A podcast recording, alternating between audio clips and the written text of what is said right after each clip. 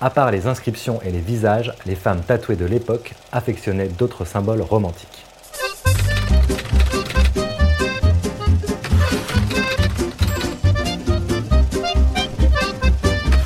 Salut à toi, c'est Jérémy de Gang de Paris. Bienvenue dans ce nouvel épisode. Aujourd'hui, on va parler des tatouages chez les femmes apaches. Au début du XXe siècle, c'était principalement les hommes qui se faisaient tatouer. Cependant, quelques femmes se sont prises au jeu de la bousille et ont commencé à marquer leur corps.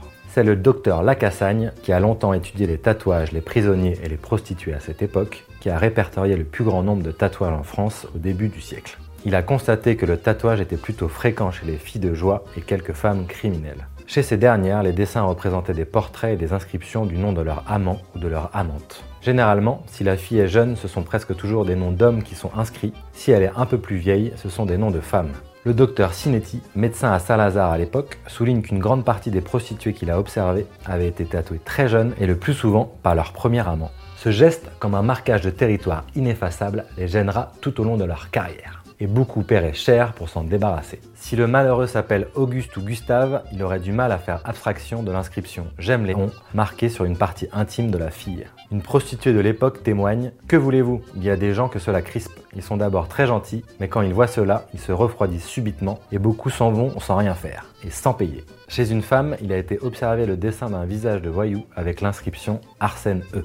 Et quand elle était en prison, elle s'amusait à pincer et tirer sur sa peau pour le faire sourire ou grimacer, suivant son état moral du jour. Arsène l'accompagnait toujours et partout. Chez une autre femme, il y avait dessiné un soldat sur chaque fesse avec une baïonnette et une banderole portant l'inscription On n'entre pas. À part les inscriptions et les visages, les femmes tatouées de l'époque affectionnaient d'autres symboles romantiques. Le cœur percé d'une flèche indique la rupture, l'oiseau seul indique l'absence prolongée de l'amant, la pensée, fleur symbolique, où l'oiseau messager d'amour s'adresse à leur amant. On observe aussi de nombreuses initiales liées ou accompagnées d'un cœur avec le serment récurrent pour la vie.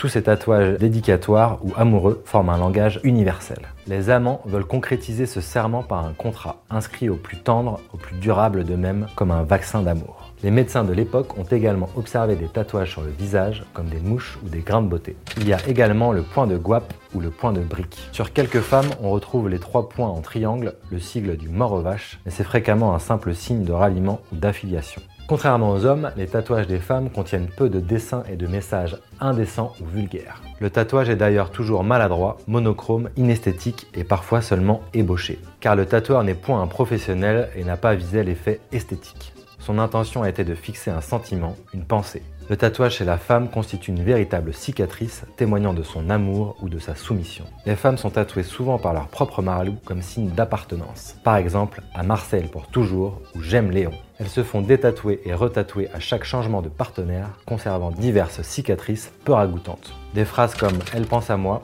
à la vie, à la mort, l'amitié unit les cœurs, Amis du contraire étaient souvent utilisées. Toutes ces inscriptions témoignent en faveur de l'amour et non de la criminalité. Ce sont le désir de plaire, la passion, l'érotisme et l'amour qui poussent ces femmes à se faire tatouer afin d'exprimer extérieurement leurs sentiments et leurs émotions avec des dessins et des inscriptions suggestives. La plupart du temps, elles se font tatouer sur le bras ou sur le côté gauche du corps, le côté du cœur. Certains clients recherchaient des prostituées tatouées. Être en contact avec une partenaire apache était pour eux un fantasme et un stimulant sexuel. Dans la société, la femme est soumise au respect des convenances. En se laissant tatouer, elle transgresse les principes admis et se met en marge. Ce fait est révélateur d'une mentalité spéciale, libre et indépendante.